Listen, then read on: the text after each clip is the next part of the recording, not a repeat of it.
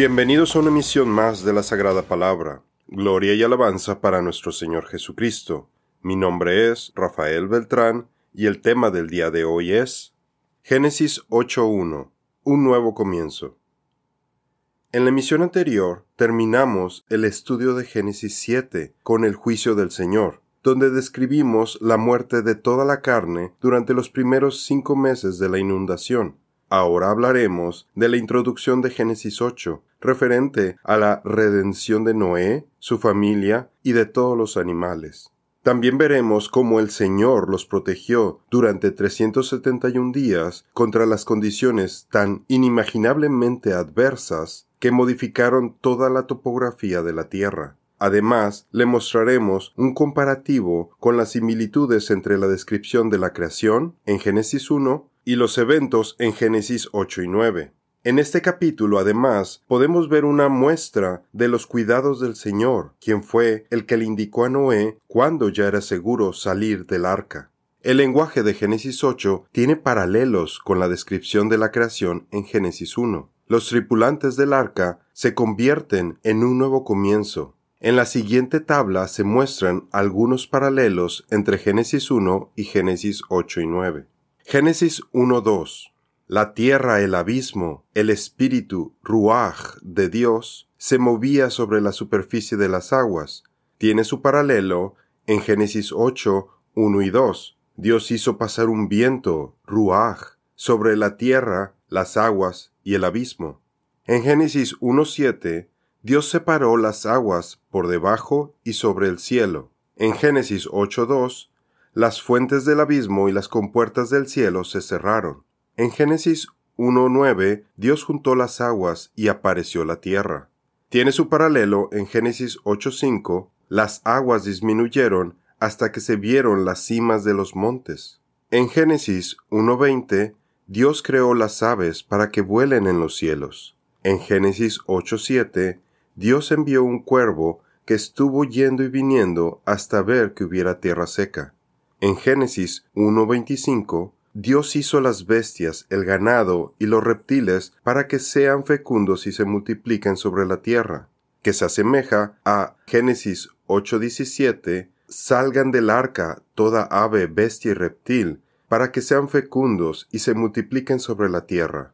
En Génesis 1.26, y Dios dijo, hagamos al hombre a nuestra imagen y semejanza. En Génesis 9.6, a imagen de Dios hizo al hombre. En Génesis 1.28a, Dios los bendijo y les dijo, sean fecundos y multiplíquense y llenen la tierra. En Génesis 9.1, Dios bendijo a Noé, a sus hijos, y les dijo, sean fecundos y multiplíquense y llenen la tierra. En Génesis 1.28b, ejerzan dominio sobre los peces, las aves y sobre todo ser viviente que se mueve sobre la tierra. En Génesis 9.2, el temor de ustedes estará sobre todos los animales de la tierra, las aves y los peces. En su mano son todos entregados. En Génesis 1.30, a todo animal que tiene vida les he dado toda planta verde para alimento. Tiene su paralelo en Génesis 9.3. Todo ser que se mueve les será para alimento, todo como les di la hierba verde. Versículo 1. Y Dios recordó a Noé y a todo ser viviente y a todo ganado que estaba con él en el arca. Y Dios hizo pasar un viento sobre la tierra, y las aguas se calmaron. Cuando la Biblia nos dice que Dios recordó a Noé y a los animales, absolutamente no se refiere a que el Señor se hubiera olvidado momentáneamente de los tripulantes que llevaban cinco meses viviendo en el arca, pues Él no puede olvidarse de ellos, porque de hecho todos los días nos visita por la mañana y también nos visita por las noches. Además, si recordará, los seres vivos en el arca eran la parte central del plan de salvación del Creador. Ellos estaban en sus pensamientos todo el tiempo. Cuando contemplo tus cielos, obra de tus dedos, la luna y las estrellas que tú has formado, digo, ¿qué es el hombre para que de él te acuerdes y el Hijo de hombre para que lo visites? Salmos 8, 3 al 4. ¿Qué es el hombre para que lo engrandezcas y que pongas sobre él tu corazón, y lo visites todas las mañanas y todos los momentos lo pruebes? Job 7, 17 al 18.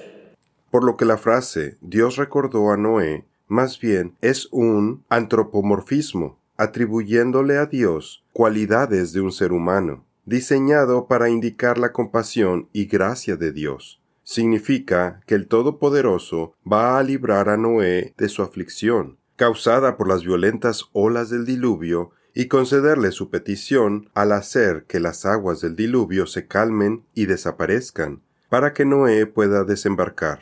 Vida y misericordia me concediste, y tu cuidado guardó mi espíritu. Job 10:12. Y sabemos que Dios hace que todas las cosas ayuden para bien a los que lo aman, esto es, a los que son llamados conforme a su propósito.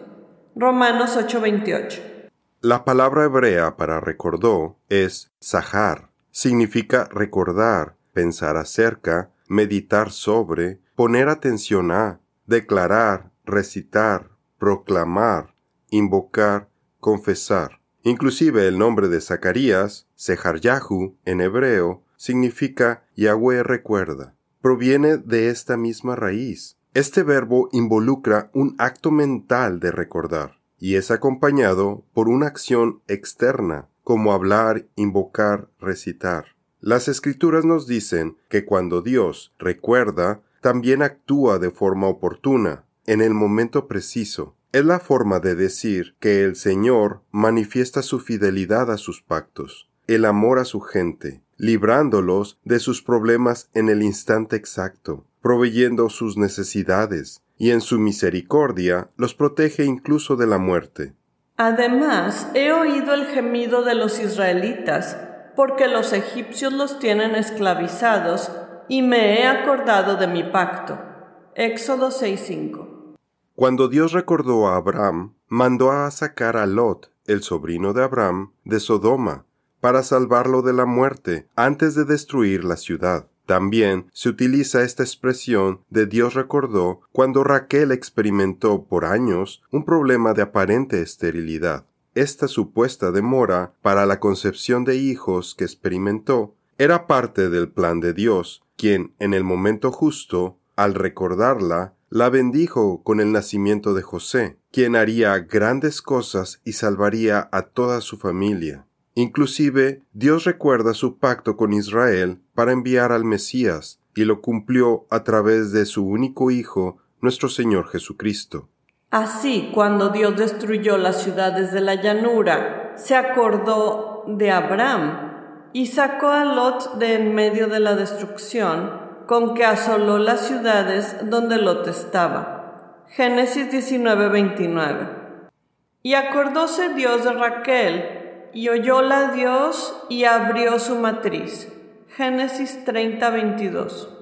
Esta es la primera vez que la palabra Sahar es utilizada en las Escrituras, revelándonos que Dios va a salvar a Noé, y lo expresa diciendo que Él se está acordando de los tripulantes del arca. Lo curioso es que Dios está actuando de forma oportuna al recordar un pacto que en sí aún no se ha hecho. Tal vez la respuesta la encontremos en la información que se agrega en el Targum de Jonathan. Y el Señor en su palabra se acordó de Noé. Jonathan nos dice que el Señor actuó conforme al pacto en su palabra para rescatar a Noé. Sabemos que su palabra apunta a Jesucristo. También en este versículo se utiliza la expresión Elohim et, la partícula hebrea et, se pierde en las traducciones al español. Solo la podemos ver en el texto hebreo. Está formada por las letras Aleph Taf, A y T, o Alfa y Omega, A y O, en griego, que son la primera y la última letras de esos alfabetos respectivamente. Es como decir en español de la A a la Z. Es otra referencia a nuestro Señor Jesucristo, el principio y el fin. Su título de Alfa y Omega lo encontramos en Apocalipsis 1.8. Para mayor información con respecto a esta partícula hebrea et, puede ver nuestro artículo Génesis 1. ¿Cómo puedo identificar a Jesucristo como el Creador? Yo soy el Alfa y la Omega. principio y fin, dice el Señor, que es y que era y que ha de venir, el Todopoderoso. Apocalipsis 1.8. Por lo que podemos concluir que Jesucristo, Elohim et, es la causa y el ejecutor de esta acción para la salvación de Noé, su familia y los animales. Esto marca el inicio del restablecimiento del orden que tendría la tierra después del diluvio. Podemos tener la plena confianza en que el Señor siempre va a cumplir las promesas de sus pactos. Aquí nos está demostrando que Él está yendo más allá de lo que se ha comprometido para la salvación de sus elegidos. Así Noé será el comienzo de la nueva humanidad. Mas estableceré mi pacto contigo, y entrarás en el arca tú y tus hijos y tu mujer y las mujeres de tus hijos contigo. Génesis 6:18. Como creyentes, es nuestro deber recordar las enseñanzas de la palabra de Dios y aplicarlas a nuestra vida. El cuarto mandamiento inicia con Sahar, para que recordemos el sábado y actuemos conforme al mandamiento, manteniéndolo santo porque el Señor también recuerda, Sahar, los pecados del hombre y los castiga. Por eso debemos pedir perdón por nuestras transgresiones de inmediato y arrepentirnos. Si hacemos eso, el Señor nos promete que Él no recordará nuestros pecados. Recordar a nuestro prójimo va más allá de la actividad mental de pensar en la persona. Es también expresar preocupación por él y actuar oportunamente para ayudarlo, de la mejor forma en la que nos sea posible. Acuérdate del sábado para santificarlo. Éxodo 28. Yo, yo soy el que borro tus rebeliones por amor de mí, y no me acordaré de tus pecados. Isaías 43, 25. Y Dios hizo pasar un viento sobre la tierra. La palabra hebrea traducida como viento es ruach, que también se puede traducir como espíritu mostrándonos una clara conexión con Génesis 1.2, donde el Espíritu de Dios, no un viento, pasó sobre la superficie de las aguas que cubrían toda la tierra para hacer que la tierra seca saliera a la superficie. Como en Génesis 1, aquí también es Elohim, Dios creador, es quien desata de nuevo su ruaj, para que con su poder divino lleve a cabo la renovación de la tierra cumpliendo con las promesas del pacto que hizo como Yahweh, y por ello recordó a Noé como un nuevo inicio de la humanidad. Y la tierra estaba vacante y vacía, y la oscuridad cubría la superficie del abismo, y el Espíritu de Dios se movía sobre la superficie de las aguas. Génesis 1.2 las escrituras nos hablan de otros pasajes donde el viento de Dios realiza milagros asombrosos, como el que trajo y también ahuyentó la octava plaga de langostas, el viento que depositó codornices en el campamento israelita, el viento que secó el mar rojo, quedando sus aguas divididas para liberar a su pueblo del ejército egipcio, al permitirles cruzar por tierra seca el Señor nos revela que Él cabalga sobre las alas del viento o del espíritu, y los vientos son sus mensajeros. Él es el que pone las vigas de sus altos aposentos en las aguas, el que hace de las nubes su carroza, el que anda sobre las alas del viento, que hace de los vientos sus mensajeros y de las llamas de fuego sus ministros. Salmo 104, 3 al 4. En el Targum de Jonathan, una traducción antigua de los cinco libros de Moisés al arameo, dice, y el Señor hizo pasar un viento de misericordia sobre la tierra, y las aguas se secaron. Se le llama un viento de misericordia porque permitirá a los tripulantes del arca dejar de estar expuestos a las inclemencias de las aguas. El periodo de destrucción había terminado y ahora la misericordia del Señor da inicio a la regeneración de toda la tierra, al secar las aguas del juicio. Por eso no nos extrañan los paralelos de Génesis 8 y 9 con los que el divino Ruach hizo durante la creación. Como vemos aquí, la restricción de las aguas sugiere que la restauración de la tierra después del diluvio es un nuevo comienzo. Porque el Señor tu Dios es Dios misericordioso no te abandonará ni te destruirá. ni se olvidará del pacto que juró a tus padres.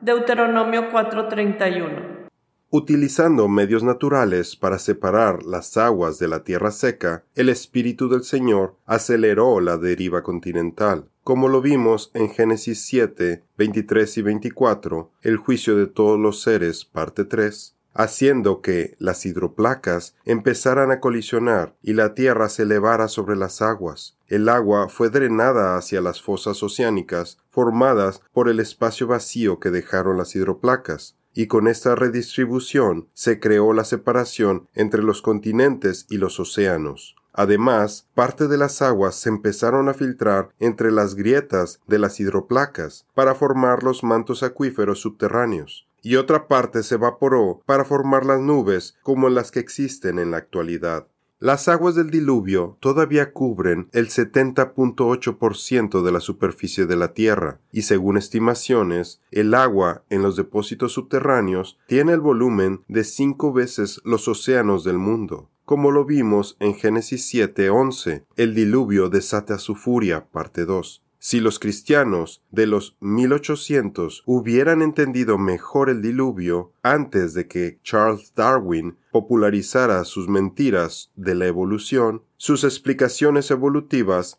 no solo hubieran sido rechazadas, sino hasta ridiculizadas, y la falsa teoría de la evolución nunca habría florecido. Esto también hubiera eliminado la teoría de una inundación local. Y las aguas se calmaron, otro de los efectos del viento de Dios es que las aguas se calmaron para proteger al arca. La principal razón es que las fuentes del gran abismo y las ventanas del cielo se cerraron. Esto marca el inicio del retroceso de las aguas, que harán que el arca repose en lo alto de una de las montañas de Ararat, para evitar que sufrieran ningún daño, o fuera afectada por el violento movimiento de las aguas, cuando se movieran hacia sus propios cauces y receptáculos. Los primeros cinco versículos de este capítulo describen con un patrón repetitivo cómo el nivel del agua va de ser algo caótico a la calma en el versículo 1, a bajar gradualmente y disminuir en el versículo 3, a decrecer lentamente en el versículo 5. Uno puede sentir cómo el agua baja poco a poco y es empujada hacia sus límites finales. El Señor decidió hacerlo de forma gradual y en un periodo de meses, en lugar de hacerlo violentamente en horas como en Génesis 1, para proteger a los seres dentro del arca. En nuestra siguiente emisión continuaremos viendo cómo el arca descansó en uno de los picos de las montañas de Ararat, antes de que los efectos del drenado violento de las aguas los afectaran. Esto fue tan tempestuoso que formó cañones por todo el mundo, formó las altiplanicies, y devastó los picos de algunas cadenas montañosas tan dramáticamente que estos fenómenos únicamente pueden ser explicados como consecuencia del diluvio, y no debido a los supuestos millones de años como nos lo quieren hacer creer. Esto es todo por el día de hoy. Los esperamos en nuestra siguiente misión. Que Dios los bendiga.